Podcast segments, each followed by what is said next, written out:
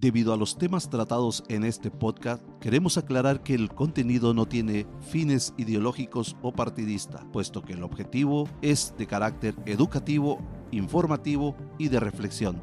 Aconsejamos la discreción del oyente. Hola a todos, les saluda Armando Javier García y sean bienvenidos a Resiliencia Política un podcast original de Explorarte Media. En cada episodio indagaremos en los hechos, haremos una reflexión y análisis de la política de manera introspectiva y detallada. Estamos en un proceso interno en el país donde se van a tomar decisiones políticas ya que el próximo año, en el 2024, habrá candidaturas en diferentes partes de los estados. Eh, se van a designar a gobernadores. En algunos se van a designar diputados federales, diputados locales, presidentes municipales, eh, senadores y presidente de la República, carajo. Ante esta situación, em, se nos vino a la memoria recordar que a finales de la década de 1980 y al principio de la década de 1990, México estaba experimentando un periodo de cambio político y social. El PRI, que estaba gobernando en ese proceso y que seguía gobernando el país durante varias décadas, estaba bajo presión para abrirse a una mayor democracia y transparencia. Luis Donaldo Colosio, un joven y carismático político del momento, fue seleccionado como el candidato presidencial del PRI para las elecciones de 1994. Sin embargo, en los meses previos a las elecciones, surgieron rumores de que Colosio estaba abogando por reformas más significativas y una mayor apertura política de lo que algunos líderes tradicionales del PRI estaban dispuestos a aceptar. También se decía que estaba dispuesto abordar temas sensibles como crecientes desigualdad económica y la lucha contra la corrupción en, en el país y en el partido internamente. Un grupo de líderes conservadores dentro del PRI, temerosos de que Colosio estuviera llevando al partido hacia un cambio radical, comenzó a conspirar para detenerlo y esta conspiración involucraba a altos funcionarios del, mismo partido, a empresarios poderosos y líderes de grupos de interés que preferían mantener el estatus. El 23 de marzo de 1994, durante un mitin en Tijuana, Colosio fue asesinado. Le dieron unos tiros por un llamado Mario Aburto quien posteriormente fue arrestado y condenado por el asesinato. Sin embargo, surgieron teorías de conspiración que surgían que Aburto podría haber sido un chivo expiatorio o que había actuado bajo la influencia de otros conspiradores. Se alegaba que la conspiración involucraba a elementos corruptos dentro del mismo Partido Revolucionario Institucional que querían eliminar a Colosio como candidato y mantener el control del partido. También se afirmaba que había intereses empresariales que se beneficiaban por un candidato presidencial que tuviera el estatus económico y político.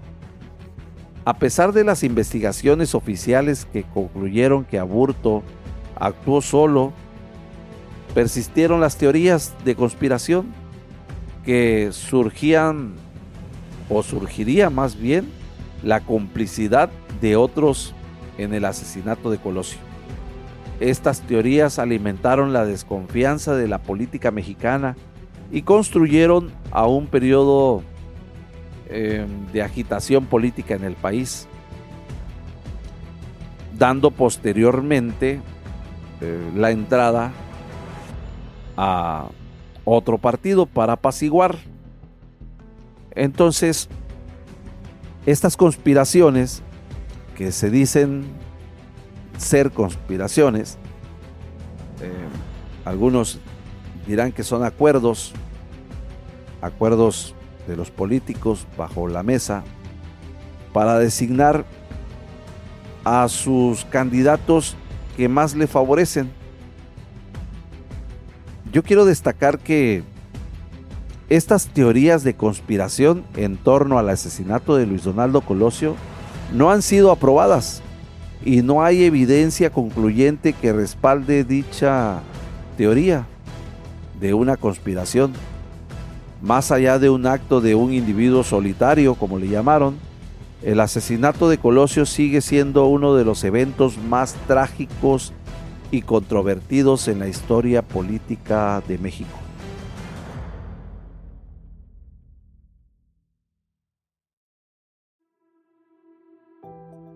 Esta historia de la conspiración o llamada conspiración en contra de Luis Donaldo Colosio eh, me hace recordar la conspiración de Valladolid, hoy conocida como la ciudad de Morelia, Michoacán. Comenzó en septiembre de 1809 en Michoacán, contando con líderes de dicha operación a José Mariano, teniente del regimiento de la infantería, junto con el capitán de regimiento de infantería, eh, eh, José María García, y el fraile Francisco Vicente de Santa María, entre otros que en su mayoría eran integrantes eh, por los criollos de buena posición económica. Los conspiradores procuraban que cada reunión fuera muy discreta y aislada para el caso de que alguna fuera descubierta o encubiertas como tertulia, eh, tertulia, literaria, este, algo así como musical, donde tomaran un café, platicaran. De esta manera lo disfrazaban estas reuniones que se pretendía que los americanos podrían resistir y conservar la Nueva España para el legítimo soberano Fernando VII. Y posteriormente a esto, por defender el reino, se les perseguía, debían buscar los medios de protegerse y sostenerse. Se planeó que la conspiración se concretara el 21 de diciembre en Valladolid, pero lamentablemente el, plan no, no llegó a realizarse. Para ellos, lamentable, debido a que uno de los participantes denunció la conjura y algunos de sus integrantes fueron reducidos eh, a prisión. Se dice que Iturbide participó en la conspiración de Valladolid, pero se cuenta también que al parecer el mismo Iturbide denunció porque no se le tomó no se le tomó en cuenta como se habría planificado dándole el mando de las tropas. Tras el fracaso de dicha conspiración de Valladolid, el siguiente gran movimiento que busca la independencia del país se desarrolló en Querétaro en 1810, con vínculos innegables de la llamada Valladolid, ya que Mariano era el amigo del corregidor Domínguez, Miguel Hidalgo era la cabeza de dicha conspiración, ya que tenía muy clara la idea de derrocar el régimen, la oportunidad con otro grupo de civiles de la clase media, oficiales del ejército, realistas y debajo la protección de don Miguel Domínguez, corregidor de dicha ciudad, y sobre todo de la intervención de su esposa, doña Josefa Ortiz de Domínguez. De igual manera, las reuniones secretas se llevaban a cabo bajo el máximo mm, sigilo, por decirlo de esta manera, al igual que en Valladolid, la máscara de las reuniones en la ciudad de Querétaro eran las veladas bohemias. Algo así similar a las tertulias, pero pero pues solamente le cambiaban de nombre al, a los métodos o, o la forma en cómo se llevaban a cabo. De esta manera compartían las lecturas de autores y poetas dilectos, acompañadas de música y de toda suerte de improvisaciones artísticas y la principal, conspirar contra el gobierno virreinal. Sus integrantes se identificaban como socios de la Academia Literaria, a los apatistas, con que se les creía apáticos o despreocupados por todo.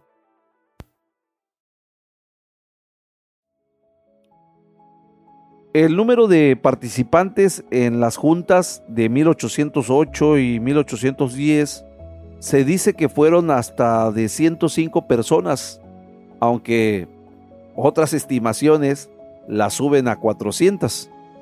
En esta ocasión, el primer acuerdo al que llegó la, junta clandestina fue la de enviar emisarios a los pueblos de la conspiración contra el régimen colonial. Por otro lado, la idea era llevar a cabo un movimiento rápido para poder apresar a los españoles y permanecer ahí hasta que el ejército insurgente tomara la capital del virreinato. Lamentablemente para ellos, la conspiración de Querétaro fue denunciada el 12 de septiembre por el empleado de correo José Mariano Galván. Quizá te has de preguntar en este momento qué tiene que ver el tema de Luis Donaldo Colosio con lo que sucedió en 1809. Pues casualmente habla de conspiración, las posibles conspiraciones. Y esto ¿A qué quiero llegar? A que las conspiraciones en un país, especialmente las que involucran actividades ilegales o destinadas a socavar el orden político y social, pueden tener una serie de efectos dañinos y perjudiciales para la sociedad y la estabilidad política. Y quiero, pues casualmente, tocarte algunos temas que tienen que ver con, con estas situaciones que pueden ser perjudiciales. Una es la inestabilidad política, como lo, lo dije y lo vuelvo a repetir. Las conspiraciones pueden socavar la estabilidad política al generar incertidumbres, desconfianza y conflictos en la sociedad. Esto también lleva a disturbios, protestas y en casos de extremo a un deterioro de la paz social. Como segundo punto, puede también debilitar de la confianza en las instituciones. Las conspiraciones pueden erosionar la confianza de una sociedad en las instituciones gubernamentales y en el sistema democrático de su conjunto, cuando se percibe que las autoridades no pueden proteger la seguridad y la legitimidad del gobierno, la desconfianza en el sistema se debilita y sobre todo incrementa una falta de participación. Eh, como tercer punto, la desconfianza en la información. La conspiración a menudo se basa en la desinformación o la información falsa, lo que puede hacer que la sociedad tenga dificultades para distinguir entre hechos y ficción esto puede tener un efecto perjudicial en la toma de decisiones informadas por parte de la población. Como cuarto punto, la división social. Ojo con este tema. Es muy importante que lo tengas presente. Las conspiraciones pueden exacerbar las divisiones sociales. Por darte un ejemplo, entre fifís y chairos. Porque se polariza a una sociedad y se crea un enfrentamiento entre diferentes grupos ideológicos o políticos. Esto puede también dificultar la cooperación y el diálogo constructivo para el beneficio de una paz social. Por eso es muy importante estar muy atento de cómo los políticos o los representantes eh, de gobierno manejan una narrativa, porque hay narrativas que afectan no solamente a, un grupo político, sino afectan a una sociedad completa, a un país entero. Como cinco puntos, el daño a la reputación internacional. Las conspiraciones que involucran actividades ilegales como el espionaje, el sabotaje o la interferencia en los asuntos de otros países pueden dañar la reputación internacional de un país y llevar a conflictos diplomáticos. Esto a México no le beneficia en nada. Como sexto punto, la violencia. En algunos casos las conspiraciones pueden llevar a actos de violencia como asesinatos a políticos, ataques terroristas o revueltas armadas, actos que pueden tener un impacto devastador en la seguridad y la estabilidad en un país. Eh, ¿Esto te suena familiar?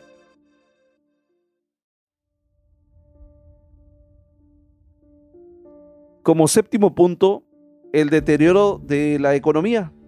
La inestabilidad política de una conspiración puede afectar negativamente a la economía de un país al desalentar la inversión extranjera, reducir la actividad económica y aumentar la incertidumbre.